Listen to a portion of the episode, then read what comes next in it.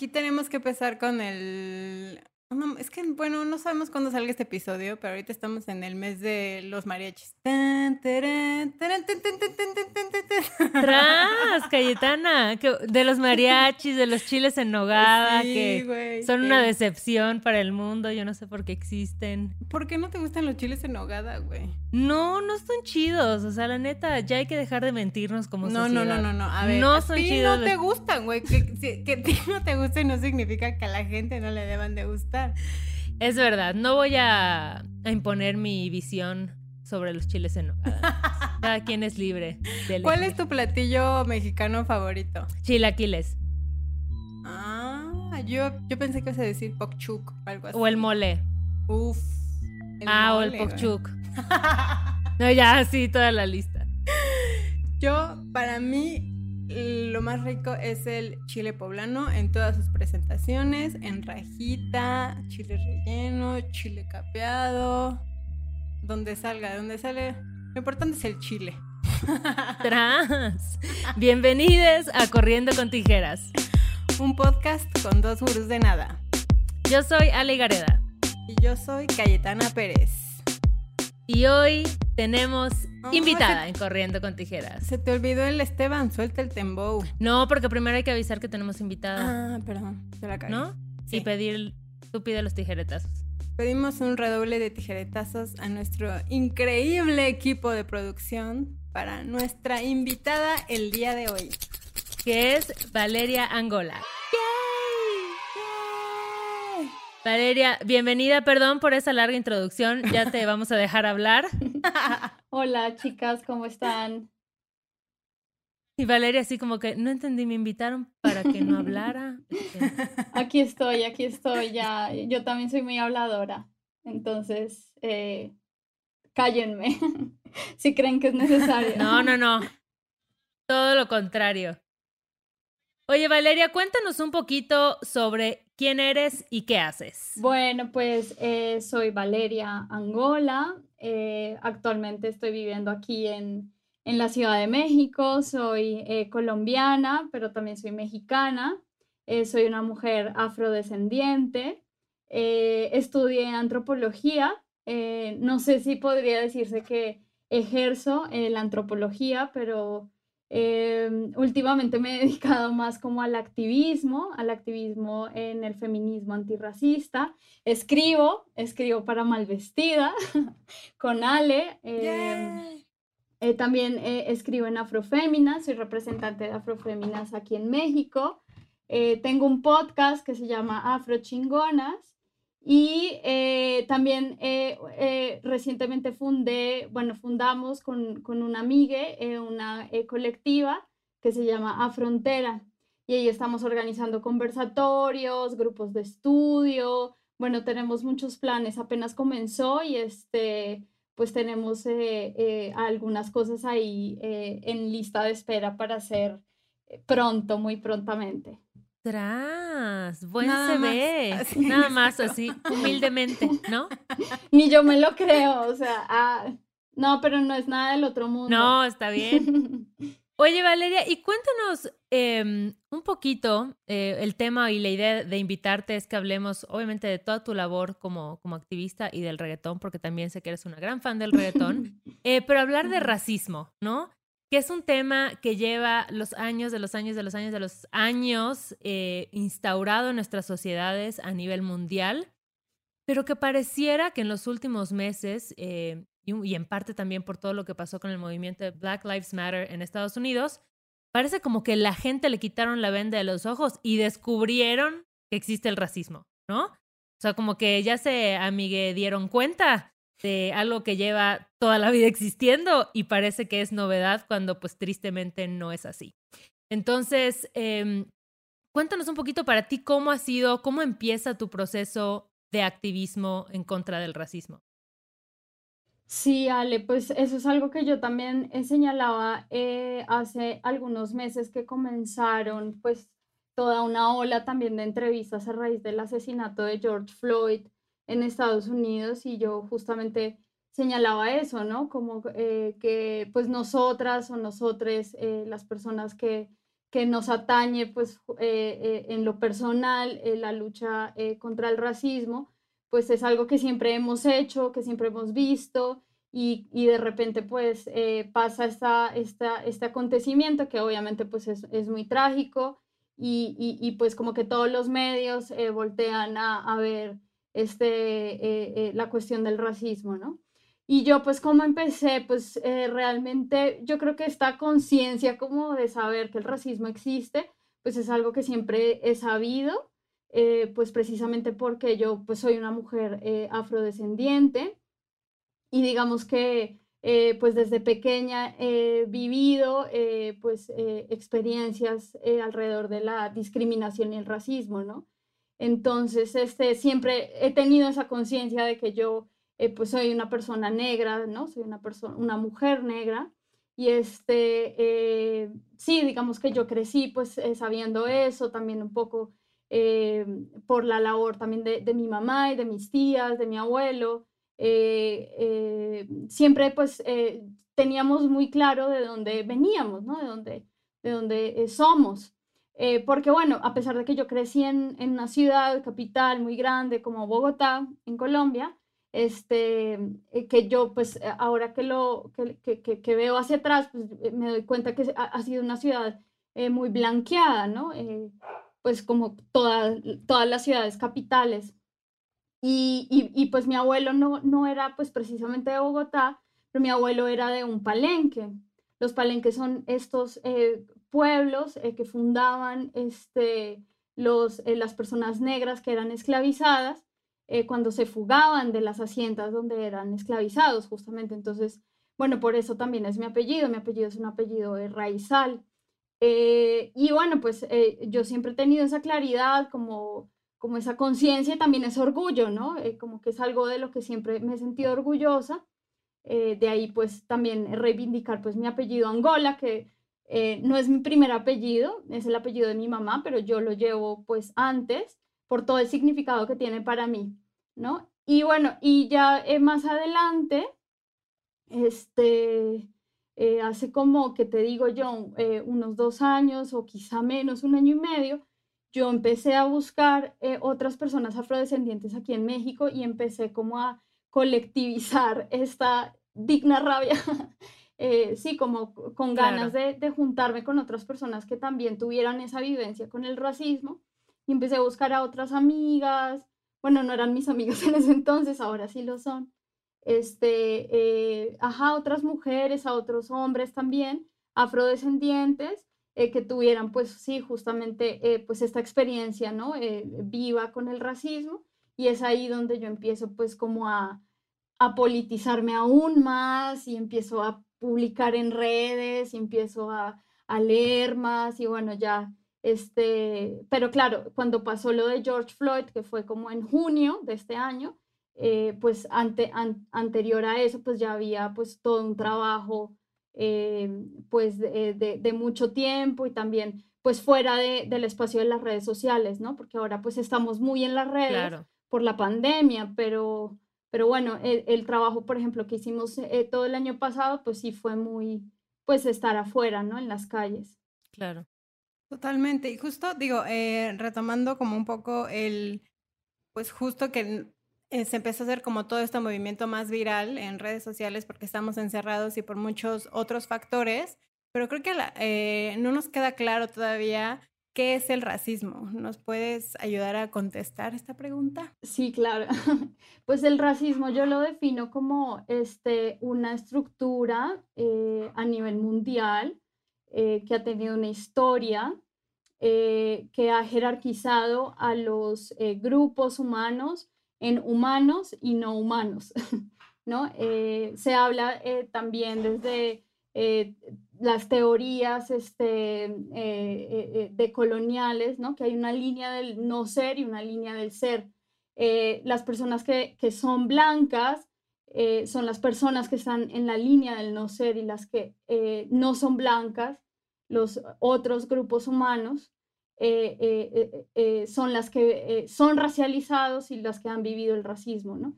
Y esta jerarquía entre el no ser y el, el, no ser se dio a partir de esta, pues sí, esta división entre em, qué es ser un humano, ¿no? Y el humano pues es, un sujeto blanco, incluso es un eh, sujeto hombre, heterosexual, con cierta, eh, digamos, eh, capacidad física. que se llama este, el ah, racismo. Exacto. sí, claro, es cristiano, ¿no? Es, es también el hombre de la ciencia. Claro, e, está como ese sujeto hegemónico que fue construido en un momento particular en la historia que fue Europa, la ilustración. Bueno, quizá eh, ahí algunos autores entrarán a debatir conmigo y me dirán que este, eh, e, e, esta construcción del humano se empezó a dar eh, mucho antes de la, ilustración. yo no tengo datos, ah, pero bueno, yo pensaría que este momento fue, fue muy importante porque es en ese, en ese momento histórico que se da el encuentro con el nuevo mundo, entre comillas, ¿no? Eh, América, ¿no? Que sea el descubrimiento con América. Y entonces es que se empieza eh, a, construir como todo este conocimiento, ¿no? La ciencia moderna, la razón eh, por encima de todos los otros conocimientos. Y entonces toda esa deshumanización de esos otros sujetos no hegemónicos, pues es lo que yo considero, pues que podría decirse que es el racismo, ¿no? Eh, eh, eh, como ustedes se dan cuenta, pues es algo muy antiguo, ¿no? Es, es, es, es, una estructura que tiene muchísimos años de existencia y pues así de difícil es trabajar con, con, con derrumbarla. Que cabe destacar también que no existe como una, un sustento biológico, ¿no? O sea, como de algo que diga la ciencia que debe de existir una diferencia biológica entre razas sino más bien son sustentos sociales con los que hemos venido arrastrando durante muchísimos años, sin involuntaria o involuntariamente, ¿no? Creo que yo, bueno, en mi caso, mi mamá me cuenta que en mi, de esas historias, ¿no? O sea, que cuando nació, nació, cuando nació dijeron, es que naciste prieta y tenías mucho pelito, entonces pues como creo que como un mes así no nadie la conoció, la tenían encerrada porque mi abuelita no quería que nadie la conociera porque estaba muy prieta. Entonces como esas como historias que al final son, están basadas como en creencias de qué está bien y qué está mal y qué es lo aceptado y qué es lo que no está aceptado por la sociedad. Totalmente, sí, el, el, racismo este justamente se apoya de esta, este, este conocimiento científico para justificar esas diferencias, ¿no? Eh, y, y, y, por, por, completo, o sea, para, para mí ¿no? y para eh, otras personas que andan en todo este rollo, pues este, eh, las razas no son eh, eh, una cuestión biológica, ¿no? son una construcción social y cultural. Sí, totalmente. Y yo me acuerdo hace ya varios años, yo creo que hace unos cinco o seis años, que descubrí un poema que seguramente tú conoces, Valeria, que, de Victoria Santa Cruz, que se llama Me llamaron negra, ¿no? O me gritaron negra, ahora no recuerdo exactamente el nombre. Y me pareció, bueno, para empezar es un video y está en YouTube y si lo pueden ver, por favor, véanlo porque pues, esa mujer me parece muy impresionante y, y es un poema súper fuerte y súper bello a la vez. Y algo que me, pues que me tronó la cabeza, ¿no? Es que ella habla de que tenía pues como siete o cinco años cuando alguien en la calle le gritó negra, ¿no? Y todo lo que eso implica para ella como un proceso de reconocerse negra bajo estereotipos negativos que una sociedad dicta sobre el ser negra, ¿no? Y esta idea de que llevar el cabello afro es algo desaliñado, esta idea de que tienes que cambiar quién eres y cómo ella va tomando o viviendo todo ese proceso de entender su identidad y de vivirla con orgullo, ¿no? Pero no se vale si tú nos podrías contar, pues para ti hubo algún momento en el que este identificarte como negra eh, lo vivieras como desde pues una etapa de vergüenza o que alguien te haya hecho sentir mal contigo por tu color de piel o por la forma en la que llevas el cabello o por la forma en la que decides expresarte. Sí, claro. Yo creo que eh, eh, en general pues es algo que, que, que, nos sucede a las personas afrodescendientes, ¿no? Que somos este, señaladas. Ahí apareció Tino. Este, eh, ¡Hola, Tina! Exacto. Perrito podcastero. Está, está buscando gatos. este, eh, ¿qué? Ah, claro, sí, les, les decía, eh, por completo, o sea, estas experiencias eh, de racismo son súper fuertes, nos marcan en lo personal, en lo emocional. yo creo que ese dolor que, digamos, cargamos por, por ser tratadas de cierta manera, por tener el pelo así, por tener, en mi caso, bueno, yo podría contarles muchísimas historias en, en, desde que era muy niña, ¿no? Porque en el colegio, pues, eh, donde yo estudié, yo era pues la fea, la horripilante, este, me molestaban por mi frente, porque tenía la, la boca así, los dientes asá, este, y luego cuando entré a la escuela de danza, porque yo, yo estudié danza, eh, aquí en México estudié danza, pues eh, eh, yo estaba en el grupo de las, de las muchachas que debían bajar de peso. Y yo siempre he sido una mujer muy delgada, pero yo tenía que bajar de peso y yo no entendía por qué. O sea, a mí me agarraban mis trozos de carne como si fueran grasa, ¿no? Excesos de grasa y mi, mi, cuerpo es así, mi cuerpo es, es, e, era músculo, ya, ya no, ya no porque no hago danza, pero este, eh, pero como que había una porque cosa la pandemia, mi mi cuerpo, a todas, a todas, a todas. pero sí, como, como, claro, me querían eh, como que, que yo tuviera otro cuerpo que no era este, ¿no? Y yo decía, pues es que mi cuerpo es así y yo ya no puedo bajar más mis piernas porque mis piernas son así. Y, y yo empezaba como a reflexionar, como, como todo este, pues sí, que mi cuerpo era como esa herencia, esa memoria, yo ya había hecho todo un reconocimiento de con mi apellido, con, eh, ¿no? con mi abuelo, con mi mamá, y llegué a la escuela de danza y este, eh, tenía que transformar por completo mi cuerpo.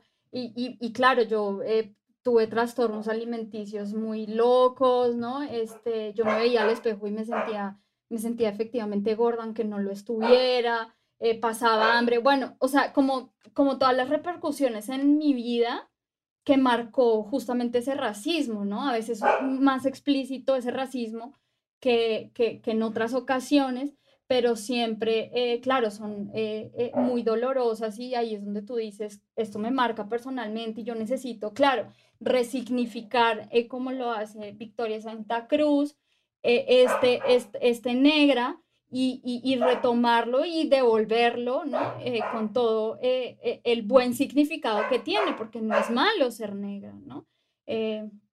entonces sí, o sea, yo te digo, yo podría contarles muchísimas historias también en mis relaciones personales, con mis noviazgos, las ideas que tienen los hombres este, de las mujeres negras que son más calientes, que son putas, o sea, yo eso lo, lo, he, lo he vivido en carne propia, ¿no? De ser señalada en todos los espacios eh, eh, como una puta, en los espacios académicos también, ¿no? Este... Y que igual pasa con los hombres, ¿no? Como esta idea súper exotizada del hombre negro que tiene que tener un pene gigante, que tiene que tener un performance en la cama. O sea, igual son clichés que llegan a ser dañinos y que también parten del racismo. Por supuesto, y yo es algo que he señalado muchísimo en mi Twitter y me han llovido, me han llovido tomates podridos por eso, porque yo este, pues señalo eh, eh, esa eh, hipersexualización que existe en los hombres negros alrededor de su, de su, de su pene, ¿no?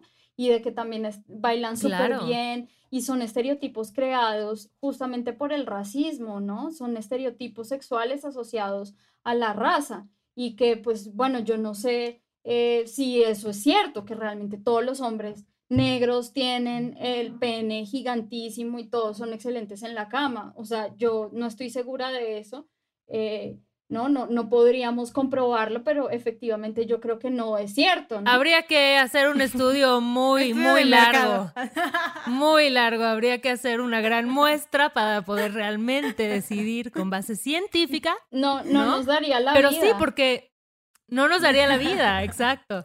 Pero si lo piensas, o sea, como que igual siento que ese tipo de acciones son una forma, em, de alguna manera, de deshumanizar. O sea, no estoy viendo a una persona, estoy viendo un objeto sexual. Claro. estoy viendo una fantasía de algo, pues no sé, ¿no? Como exótico y todos estos atributos que empiezan a ponerle eh, como salvaje, ¿no? Que otra vez es quitarle la humanidad a una persona y pues verlo como un objeto verlo como algo que está eh, como hecho para tu placer y tu disfrute.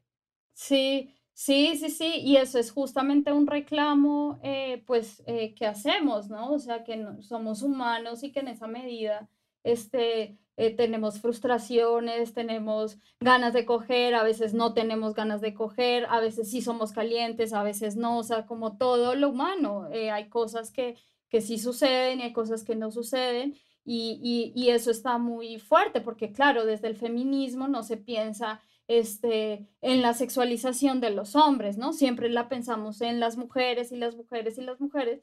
Y pues sí, claro, es un problema, evidentemente, que hay que este, trabajar y que hay que, este, em, eh, sí, que hay que luchar, pues, pero por ejemplo con, con, los hombres, pues nunca se ha pensado, ¿no? Y ese ha sido un trabajo, pues que, pues que no ha empezado conmigo, ¿no? Eso es un trabajo que, que se han hecho las feministas negras desde, desde toda la vida, porque toda esa sexualización de los hombres negros, pues también ha servido para, bueno, sirvió eh, para, para, todas, para todos estos linchamientos, ¿no?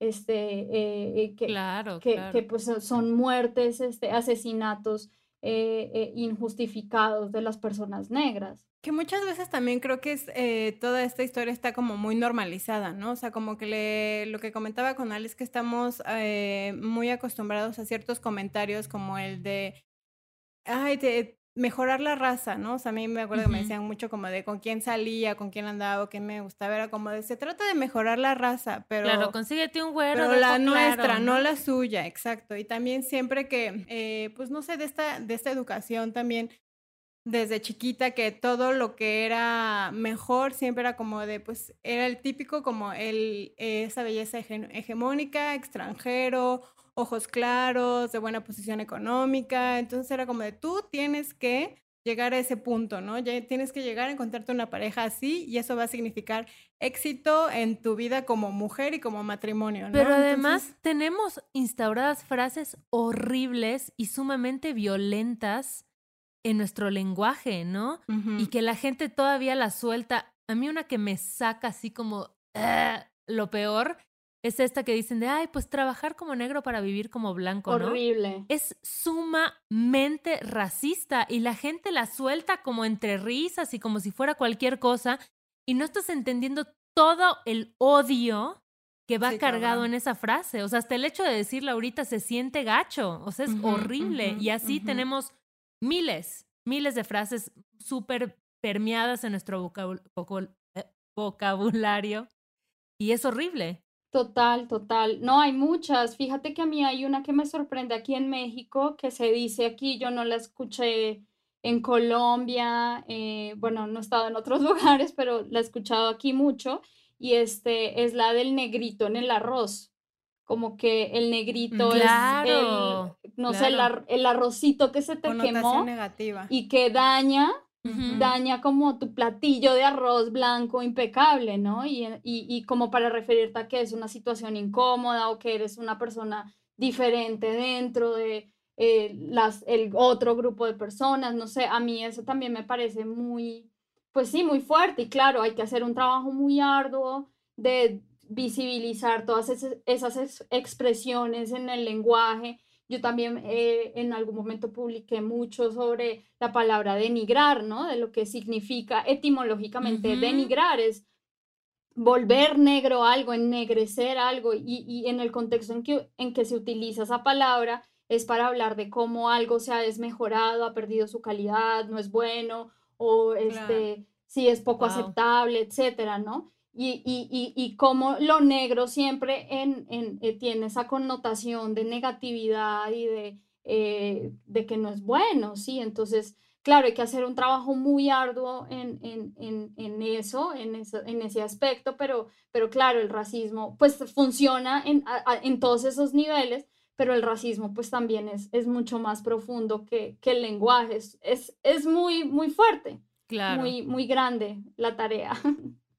Pero bueno, por algo vamos, estamos, este, nos falta un largo camino, pero yo creo que ser como muy conscientes también de la importancia de, justo el lenguaje y la palabra, ¿no? O sea, como que no tomar a la ligera todos esos comentarios que venimos escuchando y que también cuando los escuchemos, pues levantar la mano y decir, oye, no está bien, ¿no? No está bien que te refieras a eso, como venimos diciendo desde muchos episodios, o sea, como de alguien tiene que parar pues toda esta manera en la que se viene hablando, que se vienen como transmitiendo los mensajes que de una forma como de, ay, entre risas, entre estamos acostumbrados, y es que, ay, es que no seas aburrida o lo que sea, pero tenemos que empezar a ser mucho más conscientes de lo que eso repercute en, en nuestras vidas, ¿no? No, no, no, simplemente en las, en las nuestras, sino pues en la de las futuras generaciones, porque pues es importante también que tengamos una, eh, pues, representación, bueno, es lo que quería hablar contigo, como de qué importante es como la representación que por lo menos yo no viví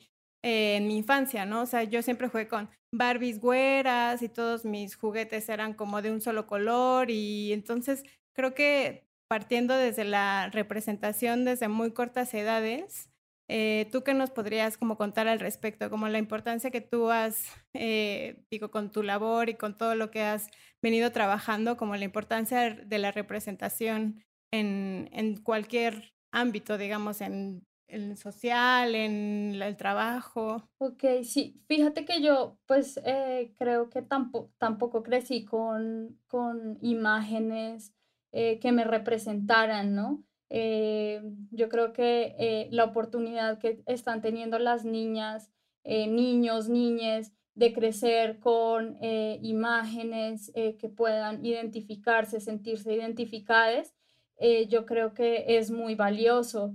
yo creo que, por ejemplo, si yo hubiera crecido, no sé, con una sirenita negra, ¿no? quizá yo no hubiera decidido someter mi cabello a tratamientos químicos y de calor. Eh, estoy segura que las niñas que puedan eh, ver eh, en el cine, en la televisión, en los cuentos, en la literatura, etcétera, a princesas o a niñas o lo que sea, que como ellas, ¿no? van a reducir esos deseos de no ser ellas mismas, ¿no? Porque eso es lo que pasa, que, que, las niñas este, crece, crecemos eh, queriendo transformar nuestros cuerpos, sintiéndonos feas, teniendo que pasar por una cantidad de procesos súper dolorosos eh, para aceptarnos eh, como somos. Entonces, yo considero que en, en, eso radica este, la importancia de, de, la representación también en una perspectiva de futuro, ¿no? Este, que tú digas, bueno, cuando grande quiero ser esto, eh, quiero estudiar esto, quiero ser una sirena, quiero ser una doctora, quiero ser este, eh, una profesora, quiero ser médica, no sé. Eh, yo creo que eso puede ayudar a, a, a que uno se proyecte a un futuro según lo que uno desea, ¿no? Porque justo lo que analizaba un poco era que todas estas representaciones de las personas negras, en específico mujeres negras, son mujeres este, eh, eh, del trabajo doméstico, son, eh, sí, son mujeres que se quedan en, en, en, las, en, los, los lugares que, que, que, la blanquitud asignó para ellas, ¿no? En cambio, cuando tú ves en esa representación, este, sí, otras, otras cosas, pues tú dices, pues no necesariamente tengo que ser lo que históricamente las personas este, que tienen poder, que son personas blancas en su mayoría, eh, dicen que nosotros tenemos que hacer. Entonces yo creo que ahí está este, esa, esa, el valor en, en la representación. Claro.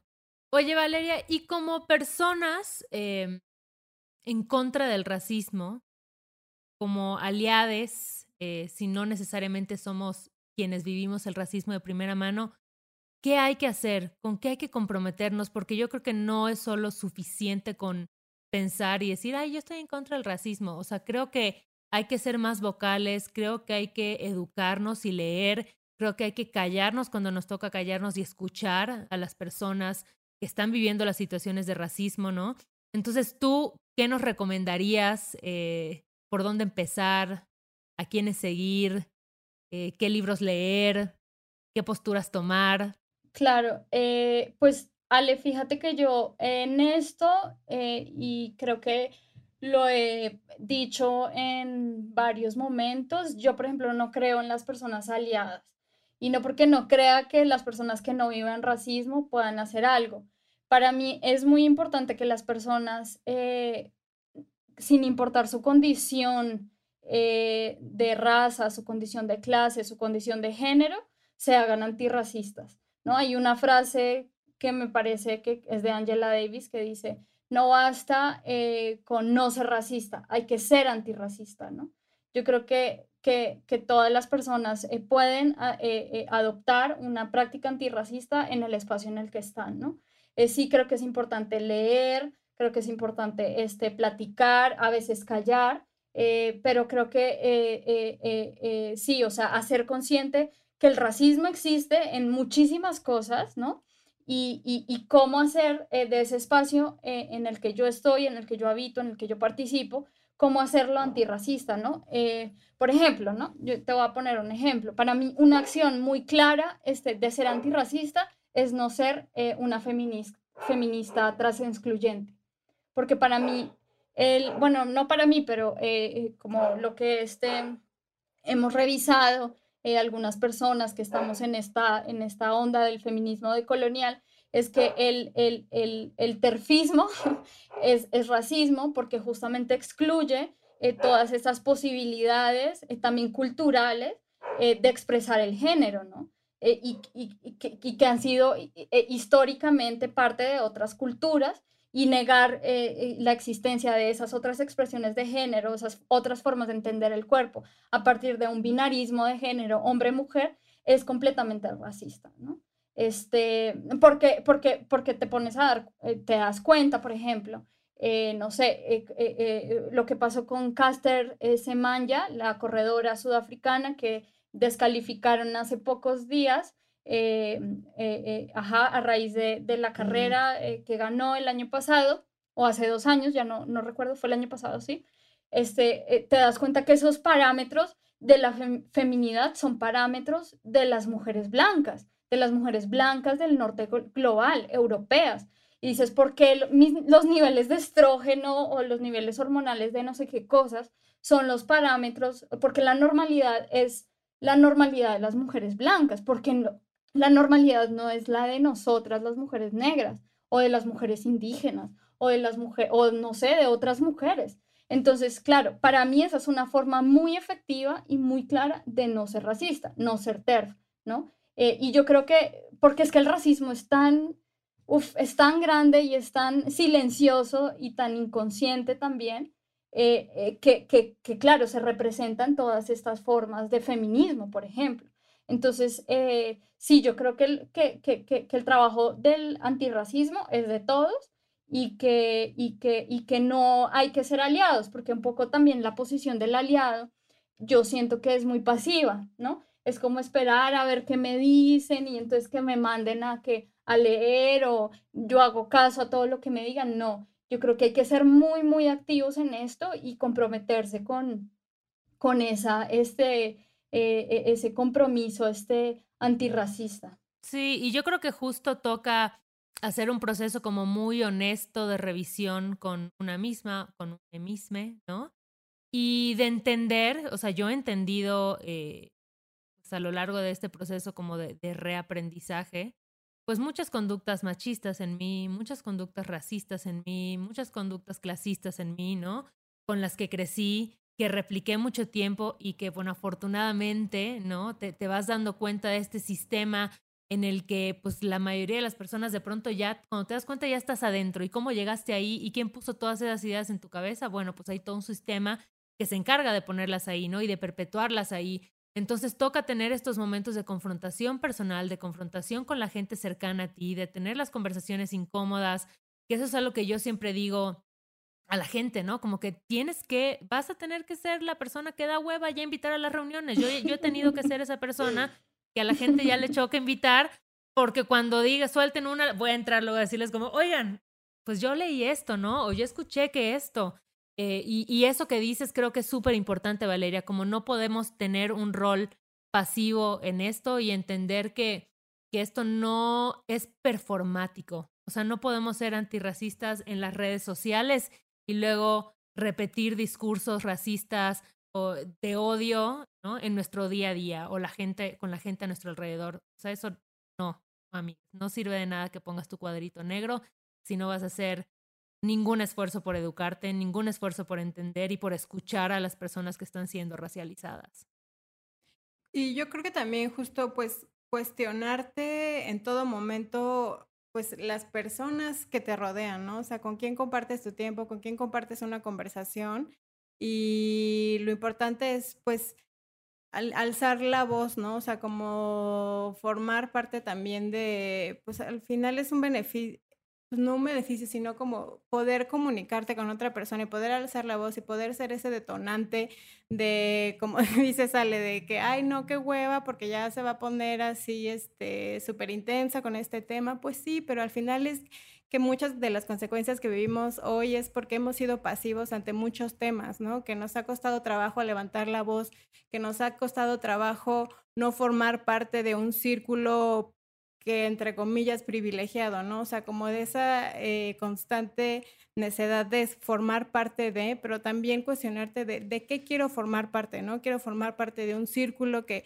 excluye, que juzga, que señala, o quiero formar parte de un todo donde todos cabemos, ¿no? En donde todos somos diferentes y diferentes nos podemos abrazar y diferentes podemos seguir adelante, ¿no? O sea, creo que sí es un discurso igual como muy hippie, muy del amor, pero pues continuando como con estas conversaciones y justo escuchando es como podemos aprender más y, pues ser como mucho más empáticos con, con, la gente que nos, que nos rodea de, en cualquier situación, ¿no? Digo, no, yo siempre he dicho que no, eh, pues como que invierto mi energía y mi tiempo con personas que sé que, que puedo en algún momento sembrar una semilla, ¿no? Sobre todo con mis primos o con personas como mucho más chicas que puedo hablarles como desde mi experiencia y desde donde yo le he cagado y donde me he dado cuenta a través de los años que no estaba bien lo que estaba haciendo o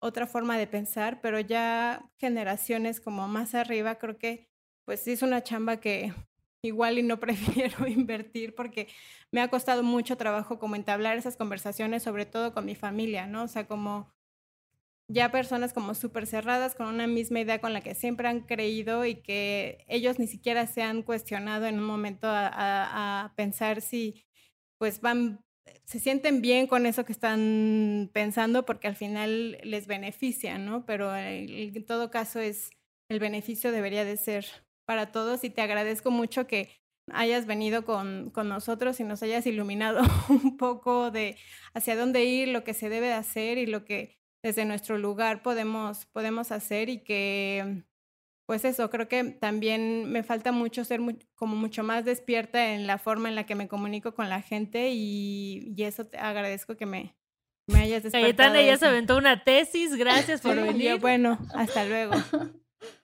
Los agradecimientos.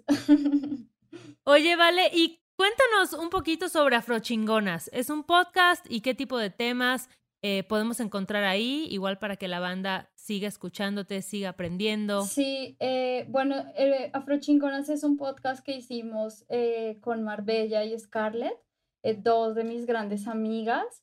son mujeres afrodescendientes, son afromexicanas. Eh, y bueno, al comienzo eh, eh, se nos ocurrió esta idea por la pandemia, y como que dijimos, ay, estaría chido hacer un podcast y hablar y no sé qué.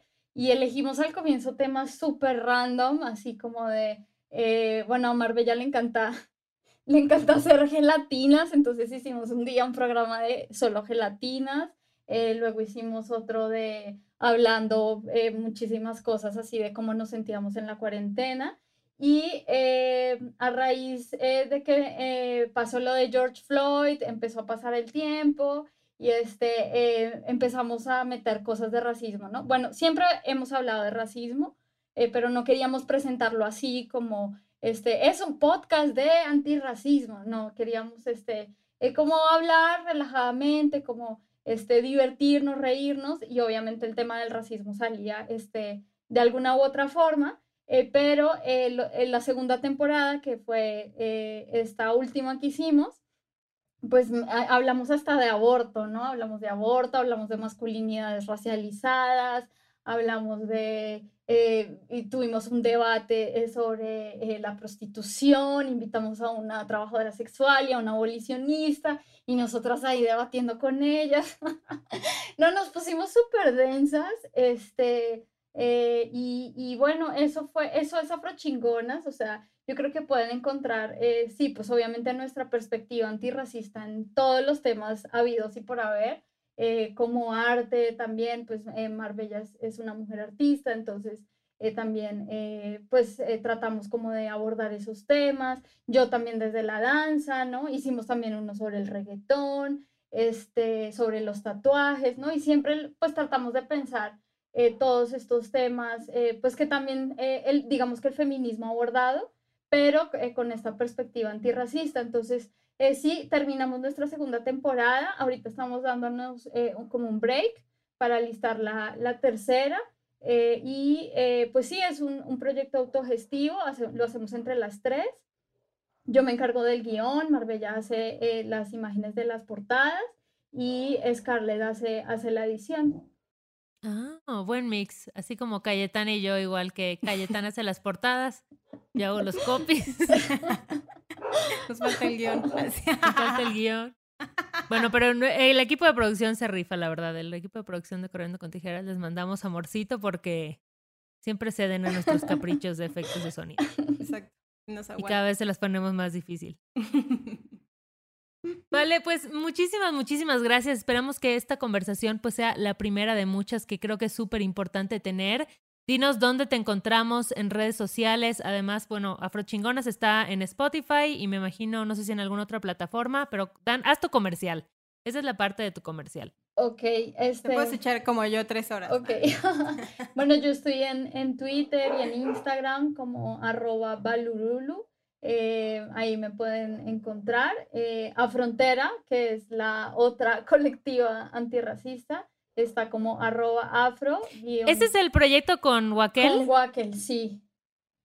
Ay, les amo.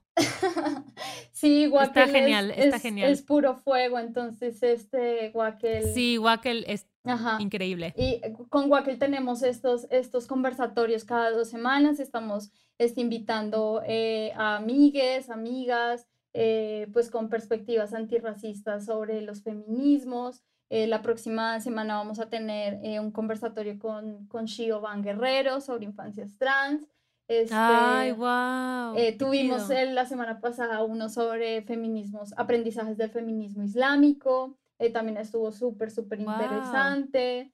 Este, y bueno, en la frontera pues tenemos estos grupos de estudio, abrimos uno al mes y elegimos una lectura eh, y, eh, y, cupo máximo de 15 personas. Entonces hacemos más o menos eh, una sesión de debate, de discusión. Eso, eso también pues es nuestro interés como formar, hacer formación ¿no? en, en, en feminismos claro. contrahegemónicos, feminismos críticos.